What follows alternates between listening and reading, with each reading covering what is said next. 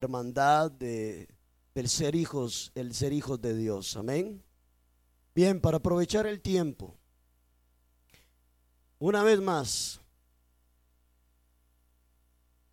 para aprovechar el tiempo, una vez más, hemos estado tratando una serie de temas, hermanos, sobre la importancia del crecimiento espiritual. Hablábamos la primera vez el domingo que iniciamos con esta serie, hablábamos de cómo los niños crecen, cómo los doctores los van midiendo en las citas que tiene un niño recién nacido cada dos meses. Los doctores le miden la cabecita y todo el cuerpo para ver cuánto van creciendo. No solamente los miden, sino que también los pesan. Y como cuando tienen unos seis meses ya empiezan a vacunarlos contra la influenza y tantas otras situaciones. Pero todo lo que Dios hace crece. ¿Cuántos dicen amén? Todo. ¿Cuánto? Todo. Todo lo que Dios hace crece. Y entre todo lo que Dios creó, nos creó también a nosotros. Y Dios espera que usted y yo crezcamos. Dios quiere que usted crezca, pero que usted crezca espiritualmente. Eso es lo que Dios quiere. Y estuvimos hablando sobre este tema y el domingo anterior estuvimos hablando y nos hacíamos la pregunta, ¿y en qué quiere Dios que yo crezca? Bueno, hay muchas formas en las que Dios quiere que usted crezca. Y una de las que estuvimos hablando es que Dios quiere que nosotros crezcamos en la obra del Señor.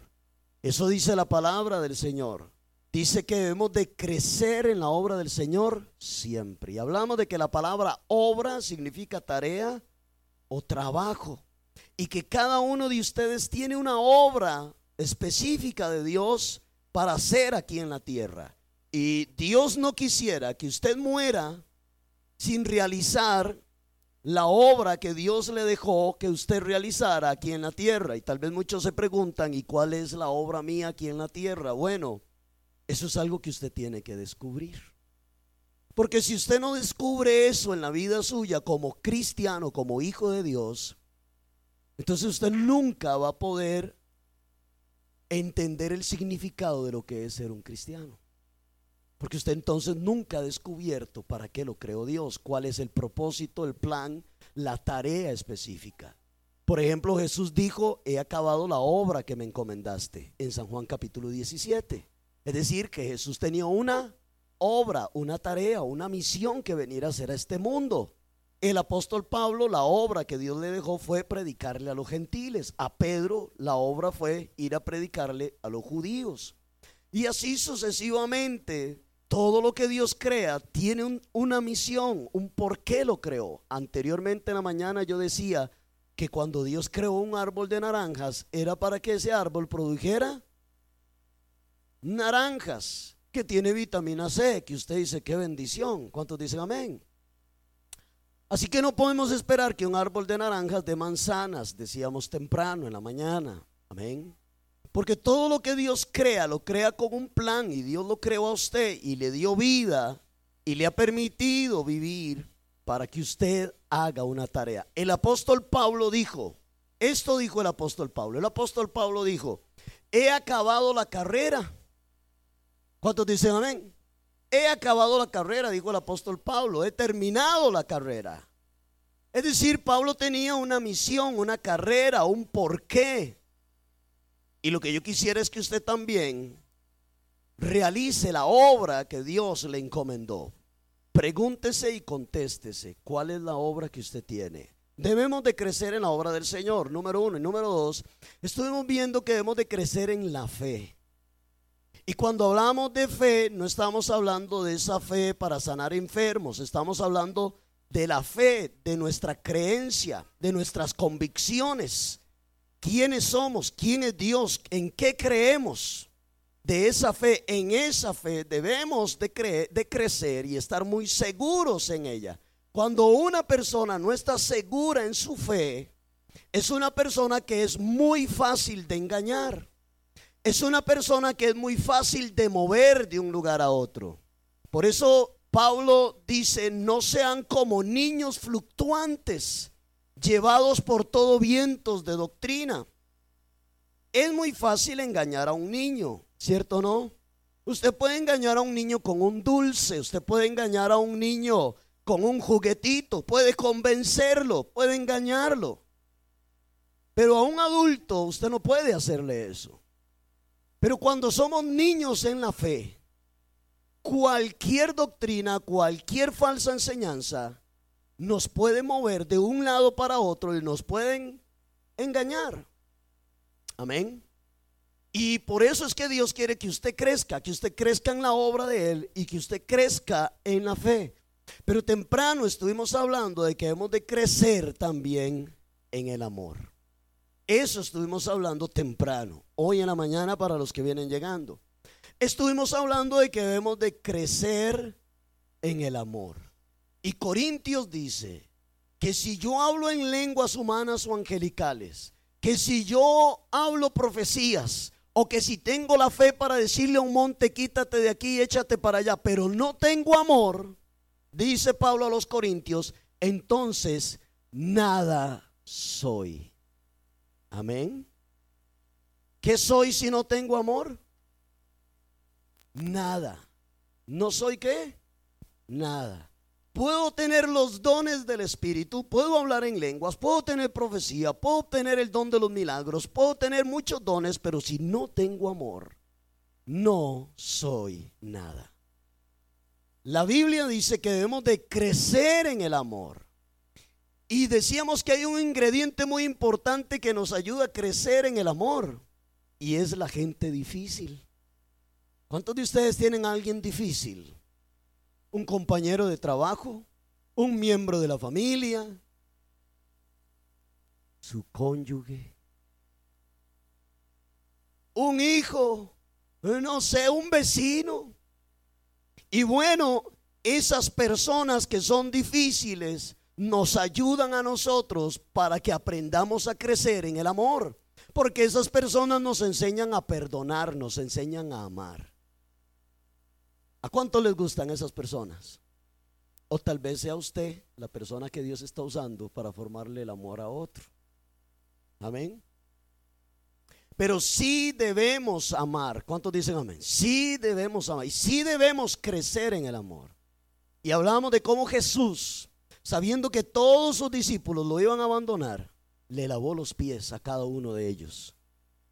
Y se los dejó bien bonitos. No sé si llevaba corta uñas o qué.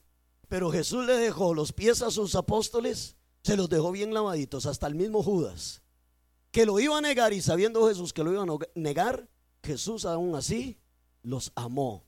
Y dice San Juan que los amó hasta el fin. Amén. Eso es tener un nivel de crecimiento en el amor sumamente elevado. Por eso es que usted en el crecimiento espiritual siempre se tiene que comparar con Jesús. ¿Con quién? Con Jesús. Él es su estándar de medición de crecimiento. Siempre se tiene que medir con Él, nunca se mida con otra persona. Mídase siempre con Jesús. Estoy amando como Jesús, estoy perdonando como Jesús, estoy evangelizando como Jesús, estoy amando a mi prójimo como Jesús. ¿Cuánto estoy creciendo? ¿Cuántos dicen amén? ¿Cuántos de ustedes cuando estaban niños se ponían en una pared y rayaban así en la pared para ver cuánto iba creciendo. Bueno, yo no sé si usted lo hacía, pero en mi casa nosotros somos nueve hombres y tres mujeres. Somos doce. Y en las paredes de mi casa tenían que poner el nombre de la rayita de quién era. Entonces yo ponía una rayita y yo ponía Jerry y ponía el año. Y ponía el año 2000, no, eso es mentira. Ponía el año 1980, ¿verdad? Y, por allá yo veía la raya de otro hermano mío y la raya de otra hermana mía. Y era para irnos midiendo cuánto íbamos creciendo por año. Yo no sé si usted en algún momento hizo eso en su casa cuando era niño o niña. Pero era una forma de irnos midiendo. Yo no sé cuando usted estaba niño, se medía con los compañeritos de la escuela. ¿Cuántos dicen amén? Sí, se medía con los compañeros de la escuela. Y usted decía, a ver quién es más grande. O tal vez con sus hermanitos. ¿Verdad que sí? Y a veces algunos hacían trampa y se paraban de puntillas, ¿cierto? ¿No? Para verse más grande porque queríamos crecer. Bueno, esto es igual, pero en el área espiritual. Usted tiene que estarse midiendo todos los días. ¿Cuánto estoy creciendo en Dios? ¿Cuánto estoy creciendo en mi vida espiritual? Eso es muy importante. Amén. Dios no quiere que usted se quede estancado como un niño espiritual o como una niña espiritual. Y hoy vamos a ver en este momento como parte número cuatro en qué tengo que crecer. Dice la palabra del Señor que debo crecer en la palabra de Dios. Y para esto vamos a buscar primera de Pedro capítulo 2 verso 2. Primera de Pedro 2.2 dice, Desead como niños recién nacidos la leche espiritual no adulterada, para que por ella, ¿qué dice? Crezcáis para la salvación. Pedro ejemplifica la palabra de Dios con leche. Y al nacido de nuevo, al que recién le ha entregado su vida al Señor, lo compara con un niño recién nacido. Eso es lo que hace el apóstol Pedro. Y una de las cosas que desean los niños recién nacidos es la leche de su mamá. ¿Cierto? Eso es una de las cosas que anhela el recién nacido ser amamantados. Ellos no quieren otra cosa. Ellos lo único que quieren es pecho, que mamá les dé leche. ¿Cierto? Pero no está bien que el niño luego tenga un año y la mamá solamente le siga dando pecho. Ya es hora de darle otro tipo de comiditas, una papita majada o qué sé yo, tal vez algo ya más sólido. Porque conforme el niño va creciendo, la mamá le va cambiando su tipo de alimentación. El problema es que si la mamá le da a su hijo recién nacido leche adulterada, es decir, leche mezclada, vamos a decir mezclada con agua, aquel niño no va a crecer con fuerza. Y hasta es muy probable que este niño se llegue a enfermar. Amén. Pues mire lo que dice el texto. Deseen como niños recién nacidos la leche espiritual que dice, no adulterada. Amén. No adulterada. Es lo mismo con la palabra de Dios.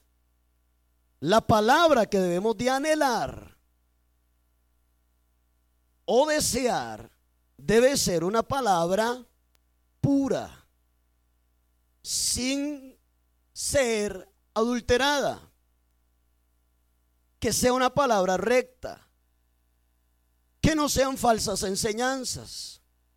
De lo contrario, usted no va a poder crecer bien espiritualmente. Tengo que anhelar leche como un niño recién nacido, que es la palabra de Dios, pero que esa leche que me den no sea adulterada, sino pura, verdadera, fiel.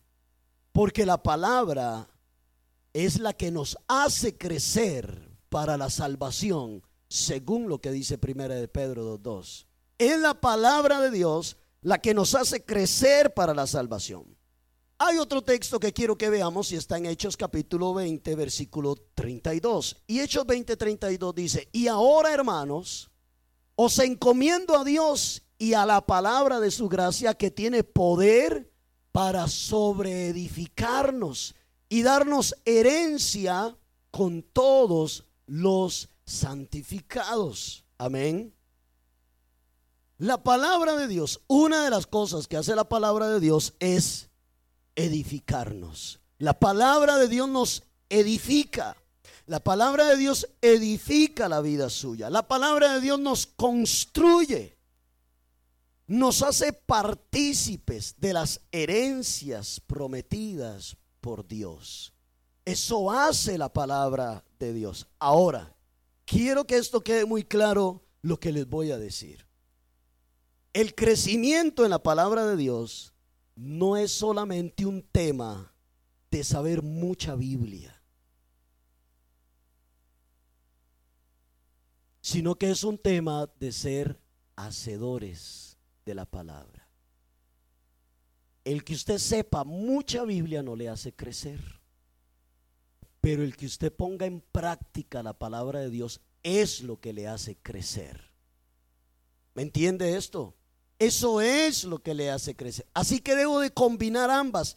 Debo de conocer Biblia, pero también tengo que ponerla en práctica. De nada me sirve conocer mucho de la Biblia si no la pongo en práctica en mi vida. No crezco. No voy a crecer en la palabra de Dios. Amén. Así que hermanos, esto quiere decir que una persona puede saber mucho de la Biblia, pero el saber mucho de la Biblia no le va a producir crecimiento en su vida si no es un hacedor de la palabra de Dios. Así que, ¿qué es lo que nos hace crecer de la palabra de Dios? El ponerla en práctica. Amén. ¿Cómo la palabra de Dios edifica nuestra vida? Poniéndola en práctica. Así es como la palabra me edifica, si la pongo en práctica. ¿Cómo nos hacemos partícipes de las herencias de Dios? Si pongo en práctica la palabra de Dios. Ese libro que usted tiene en sus manos o en el celular, usted no es solo para que lo lea. Si usted quiere leer algo, lea el periódico o lea una revista pero la palabra de Dios la escudriñamos para ponerla en práctica en nuestra vida. Y eso es lo que produce crecimiento en mi vida. Vea lo que dice Santiago capítulo 1 en el versículo 22. Dice, pero sed hacedores de la palabra y no tan solamente oidores, engañándoos a vosotros mismos. ¿Ve eso? Escuchar solamente la palabra de Dios y no ponerla en práctica, el resultado es que me estoy engañando a mí mismo. Hoy usted vino a este lugar y ha venido a escuchar la palabra de Dios. Y si usted sale de este lugar y no pone en práctica la palabra del Señor, usted no engañó a nadie más que a usted mismo.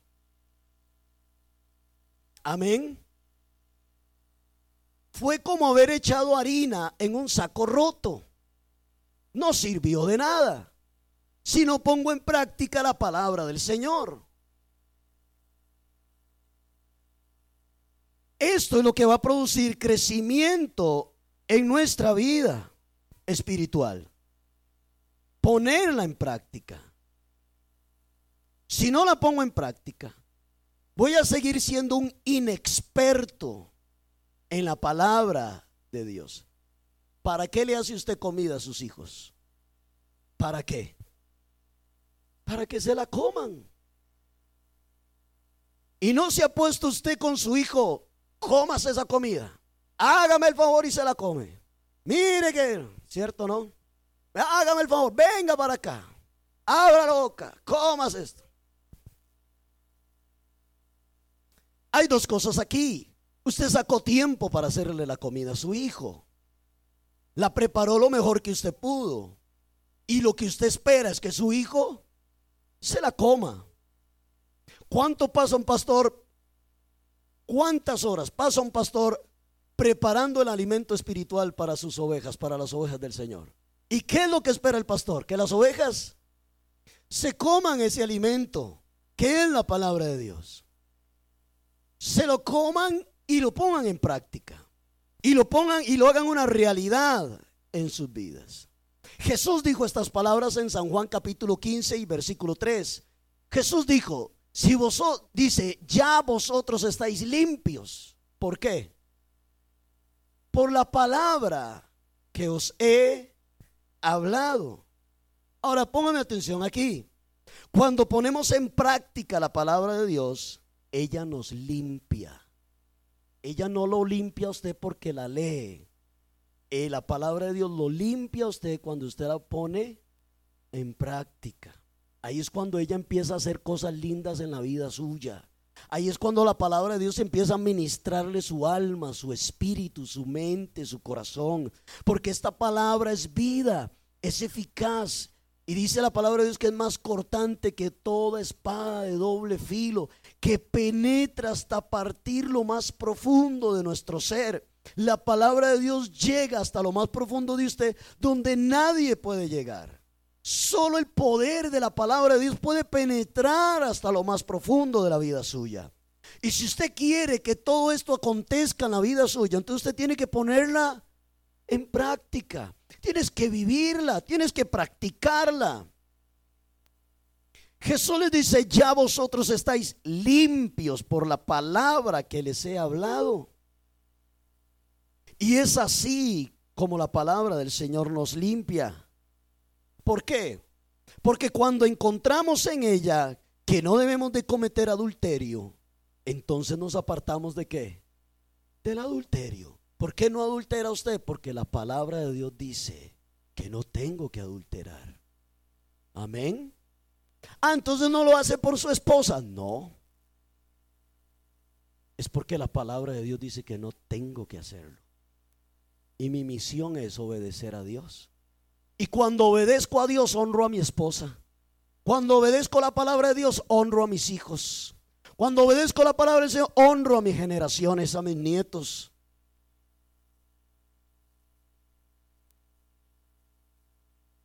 Y cuando usted lee la palabra del Señor y encuentra en ella que no debemos de robar, entonces usted dice, no tengo que robar. Y robar no es solamente robar dinero.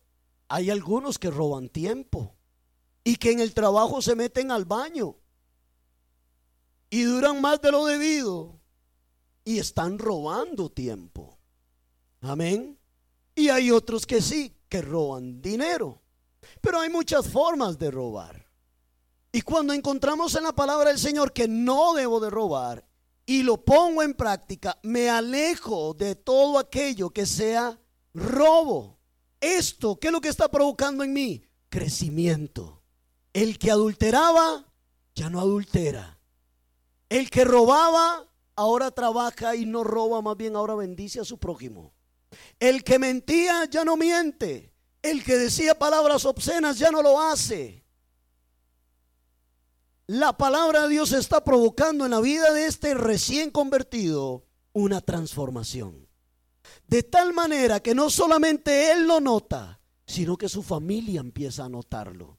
Sus amigos del trabajo lo empiezan a notar y su comunidad empieza a notar que esa persona hay algo diferente en él. Es que le ha entregado su vida a Cristo, ha nacido de nuevo y está poniendo en práctica la palabra de Dios. Y esto está produciendo un crecimiento espiritual en su vida. ¿Me entienden esto? Poner la palabra de Dios en práctica nos hace crecer. Amén. Nos hace crecer. Vean lo que dice en Josué 1.7.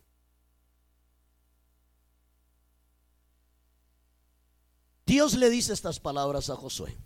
Vea qué interesantes estas palabras. Dice, solamente, como diciéndole, nada más. Amén. Esto es todo lo que usted tiene que hacer. Esfuérzate y sé muy valiente. ¿Para qué? Tienes que ser, tienes que esforzarse y ser valiente para cuidar de hacer conforme a toda la ley que mi siervo Moisés te mandó. No te apartes de ella ni a la derecha o ni a la diestra, ni a siniestra o a la izquierda, para que seas, ¿qué dice? Prosperado en todo lo que emprendas. A ver, ¿a cuánto les gusta ese último pedacito? A todos nos gusta, ¿verdad que sí? A todos nos gusta ese último pedacito que dice, para ser prosperado en todo lo que emprendas. Y ahí a muchos se les pone los pelos de gallina y dice, aleluya, qué lindo. Ay, Amén. Dice la palabra del Señor que yo seré prosperado en todo lo que emprendas. un momento, hay una demanda anterior para que eso se cumpla en la vida suya. ¿Cuántos dicen amén? ¿Cierto? Escúcheme. Para poner en práctica la palabra de Dios, tenemos que hacer dos cosas. Uno, esforzarnos y dos, ser muy valientes. Ser muy valientes.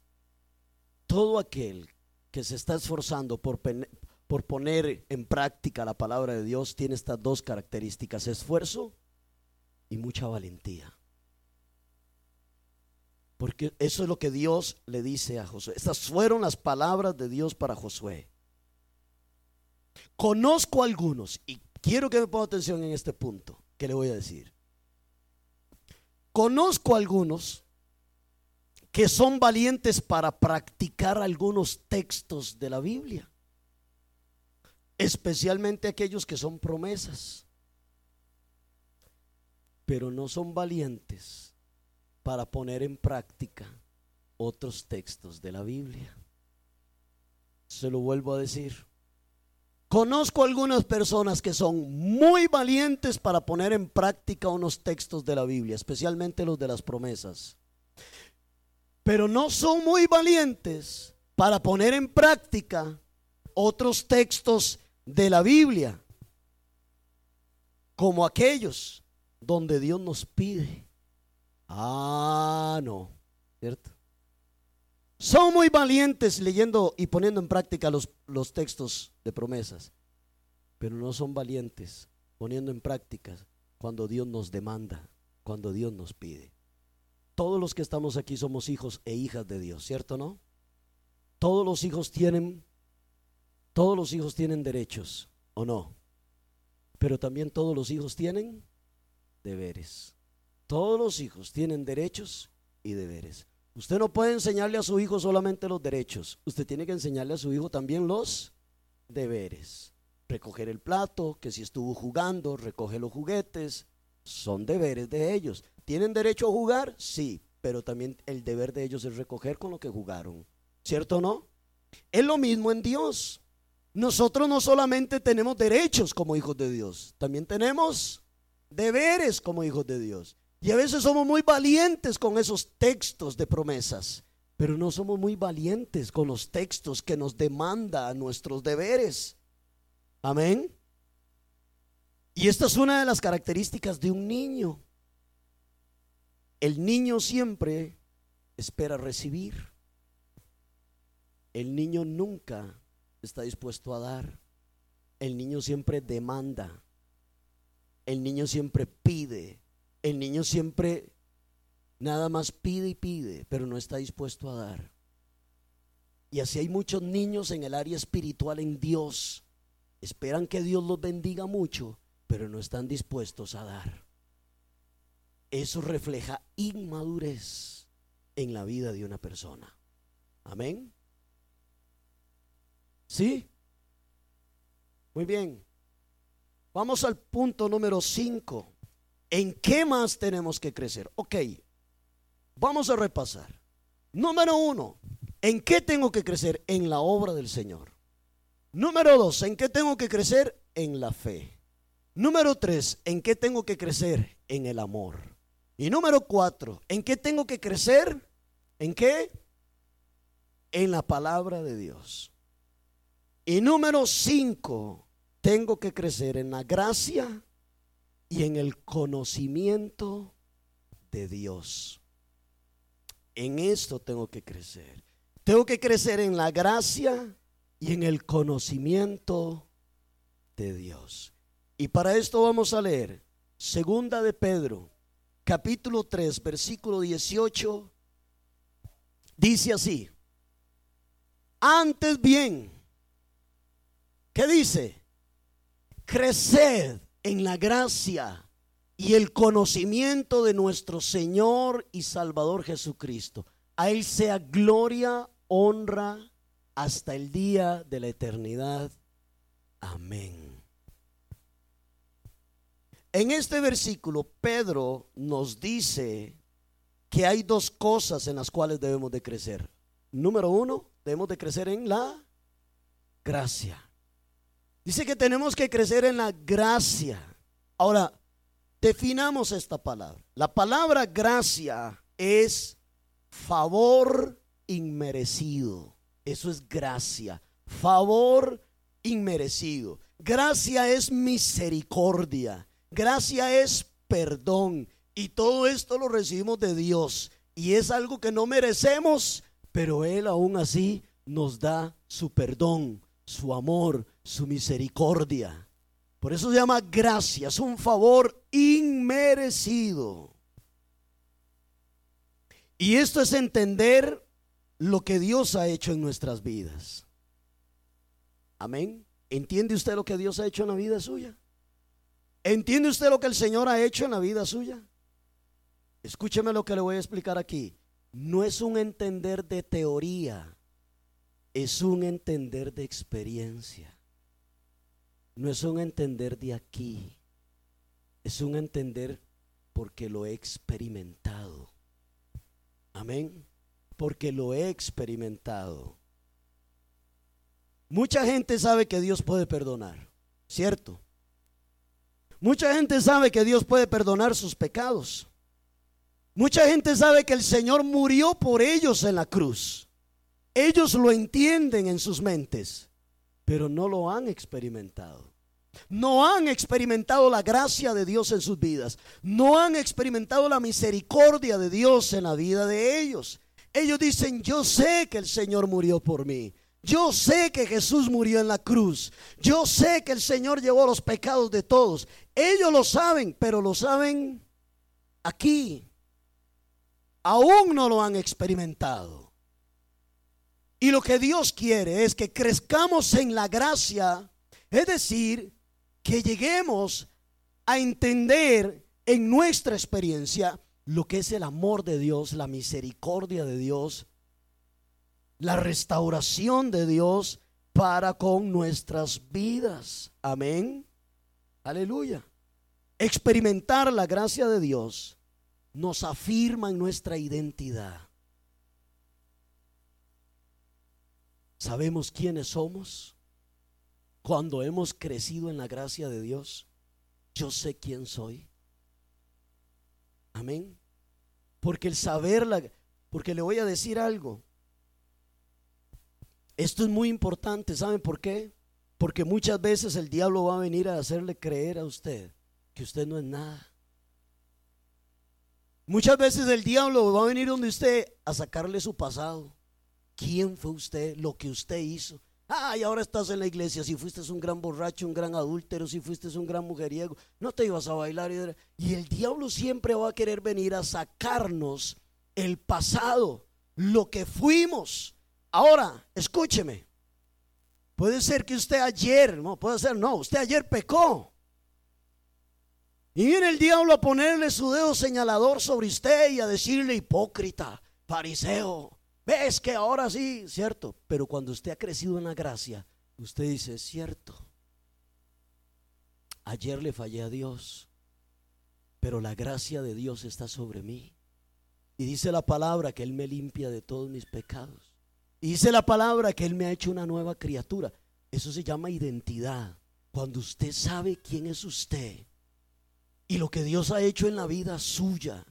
Esto tampoco es una licencia para que usted ande pecando y mañana más tarde le pida otra vez perdón a Dios. Como dice un hermano, peco, oro y empato. No, eso no se trata así, ¿verdad? Amén. Sino que crezco en la gracia y traigo a mi memoria ¿quién soy hoy? ¿Quién soy yo? ¿Quién soy yo hoy en Dios? ¿Cuántos de ustedes se acuerdan quién fueron ustedes? Amén. ¿Y ha experimentado usted la gracia de Dios? ¿Ha experimentado usted la misericordia de Dios en la vida suya? ¿Cómo Dios lo ha lavado, lo ha limpiado, lo ha transformado y lo ha hecho una nueva criatura en Cristo Jesús? Amén. Pero cuando usted ha crecido en la gracia de Dios, a usted nadie lo mueve de donde usted está. Dice, sí, le fallé a Dios, pero sigo adelante. Porque su gracia me sostiene.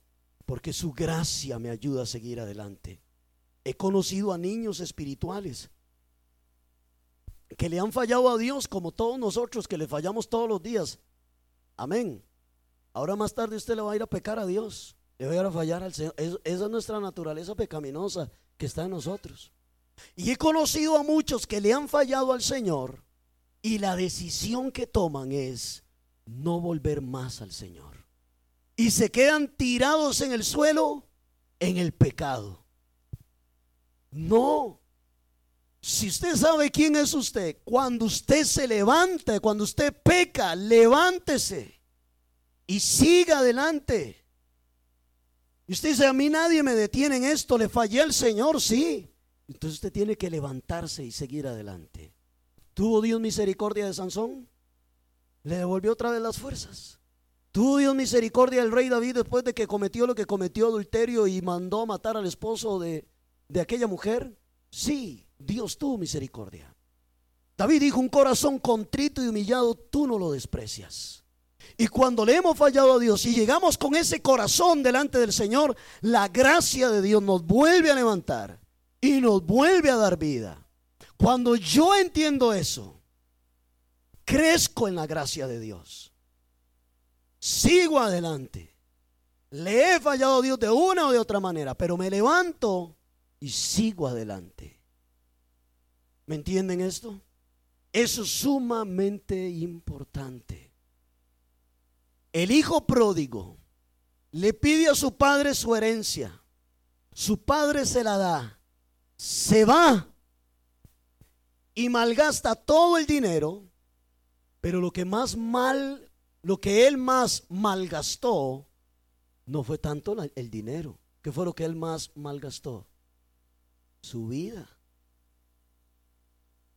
Esto es lo que hace una persona cuando se aleja de Dios lo que malgasta es su vida. Y todo aquel que no ha conocido a Cristo lo que está haciendo es malgastando su vida. Amén.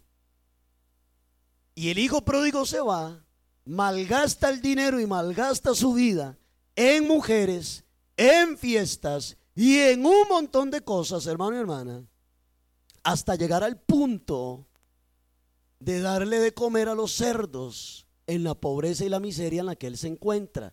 No solamente darle comer a los cerdos, sino que llegó al punto de querer comer la comida que estaban comiéndose los cerdos. Dice la palabra que cuando el hijo pródigo vuelve en sí, ¿están aquí conmigo? Vuelve en sí, dice, iré a la casa de mi padre. ¿Cuántos dicen amén? Y a mi padre, Padre, no soy digno de ser llamado tu hijo. Hazme como uno de tus jornaleros. Aquel muchacho se levantó, se fue a la casa de su papá. ¿Cierto? ¿Qué sorpresa se llevó? ¿Cuántos dicen amén? ¿Qué sorpresa se llevó? La sorpresa que este muchacho se lleva es ver a su papá corriendo hacia él. Quizás el padre hasta iba llorando de alegría cuando lo volvió a ver corriendo hacia él, se le tira a su hijo y al papá no le interesó si su hijo venía hediondo a chancho, a cerdo. No le interesó si venía hediondo a sudor, si venía sucio. A su papá no le interesó nada eso. Lo único que a este papá le interesó era que su hijo había regresado a casa. Lo abrazó, lo besó. Le puso un anillo, le hizo una fiesta, le puso ropas nuevas. Ese papá no le dijo al hijo, ¿y la plata que le di? ¿Y la plata que le di que la hizo? ¿Qué hiciste la plata? No. El papá nunca le reclamó, nunca le preguntó nada por el dinero. A él lo único que le interesaba era que su hijo había regresado. Eso se llama gracia. Eso se llama misericordia. Cuando Jesús narra esta parábola, está ejemplificando al padre de aquel muchacho con Dios. Esa es la gracia. Y en esa gracia es en la que nosotros debemos de crecer. ¿A cuántos de ustedes alguien les ha dicho, para eso vas a la iglesia? Para eso vas a la iglesia. Y hay gente que esas palabras los dañan y dicen, la verdad es que sí, ¿para qué voy a ir a la iglesia? ¿Para qué voy a ir a buscar de Dios? Amén. Y dejan de ir. No, un adulto espiritual que ha crecido en la gracia de Dios dice, sí, yo reconozco que fallé, reconozco que me equivoqué, pero voy a seguir adelante y que Dios me ayude en esto. ¿Ve eso?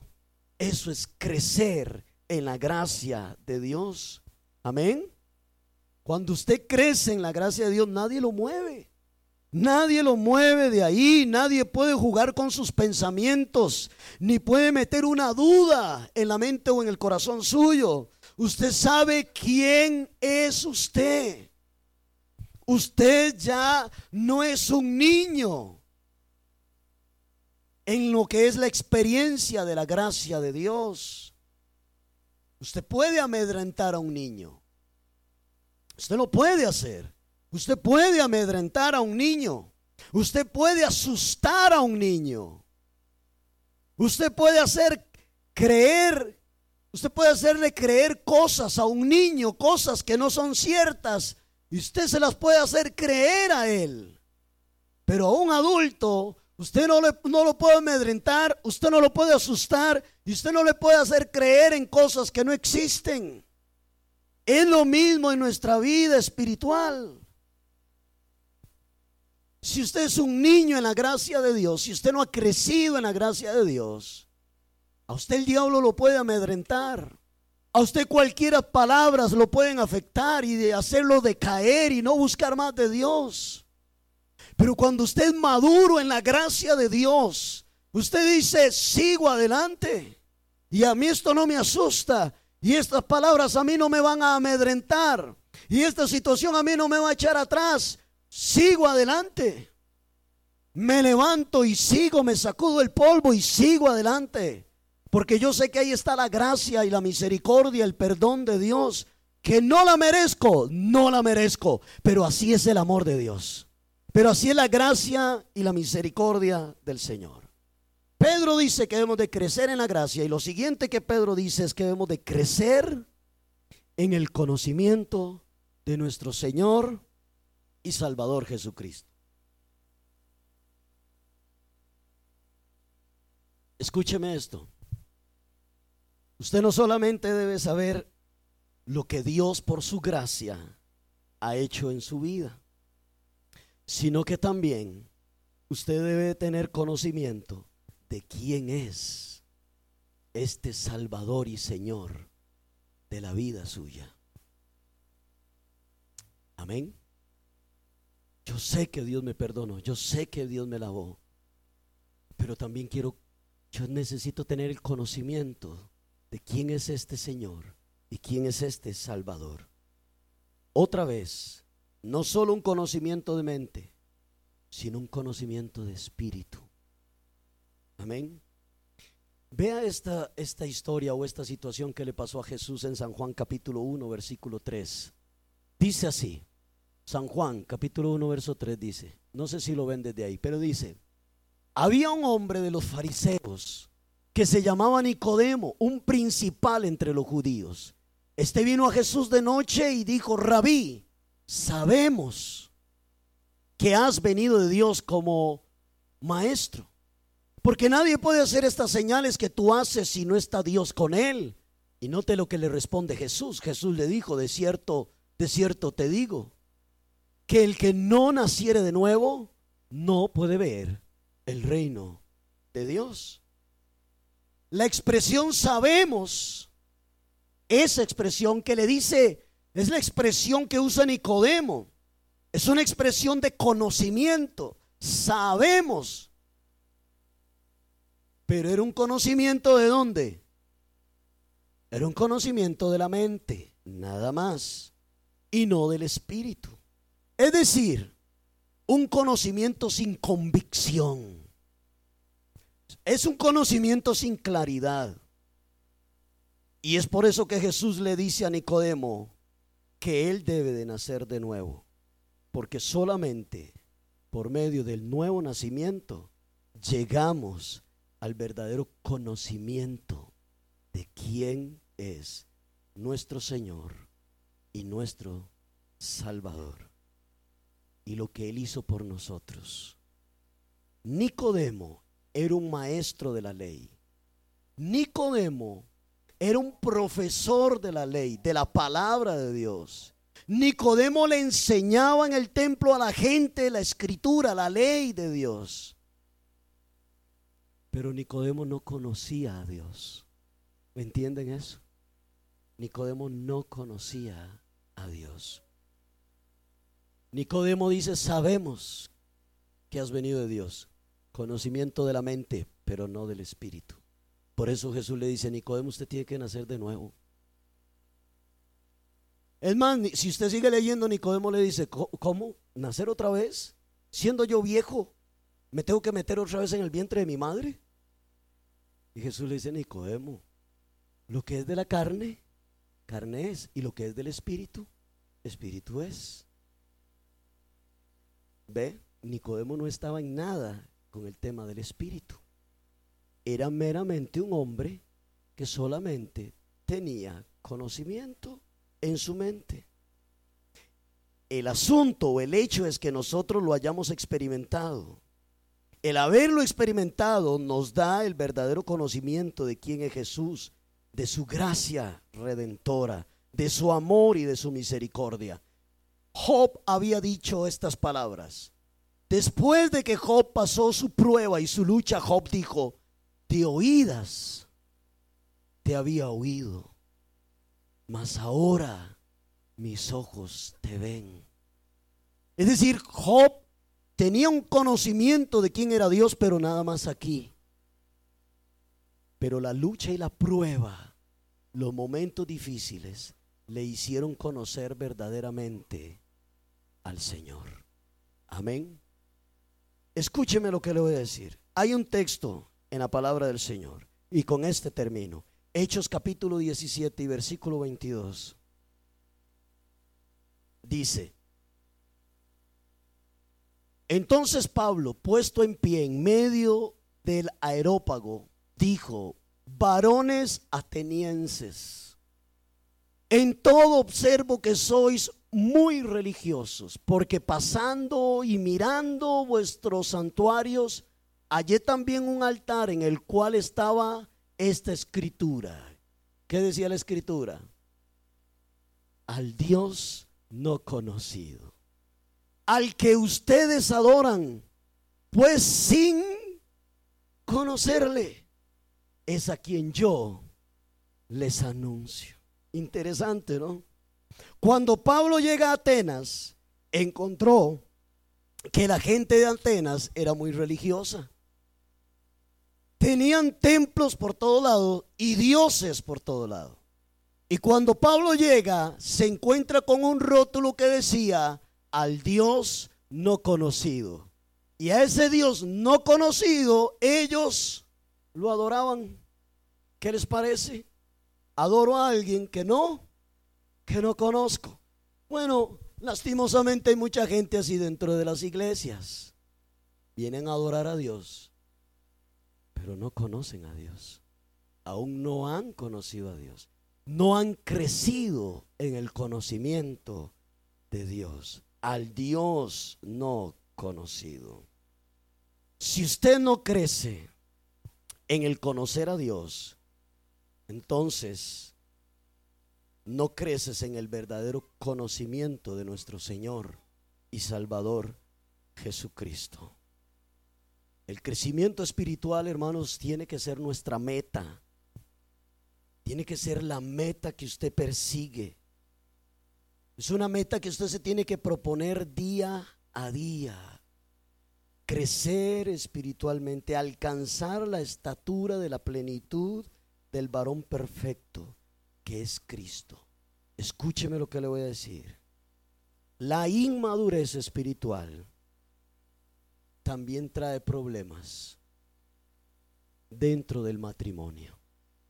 Pero esto lo vamos a ver luego. Amén. Dios quiere que usted crezca. Ya es tiempo. ¿Cuántos dicen amén? Puede volverse alguien y decirle, ya es tiempo de que crezca. Ya es hora. Ya es tiempo de crecer. Amén.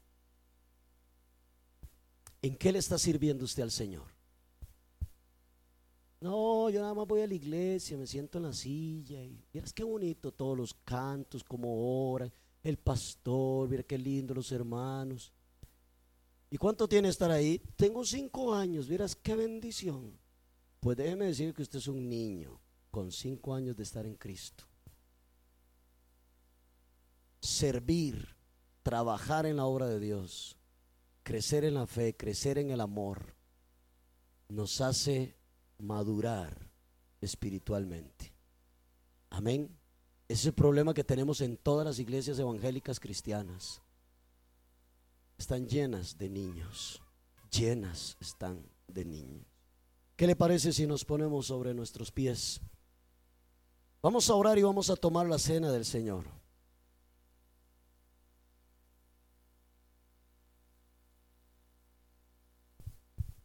Así que cierre sus ojos y qué le parece si adoramos al Señor y exaltamos su nombre.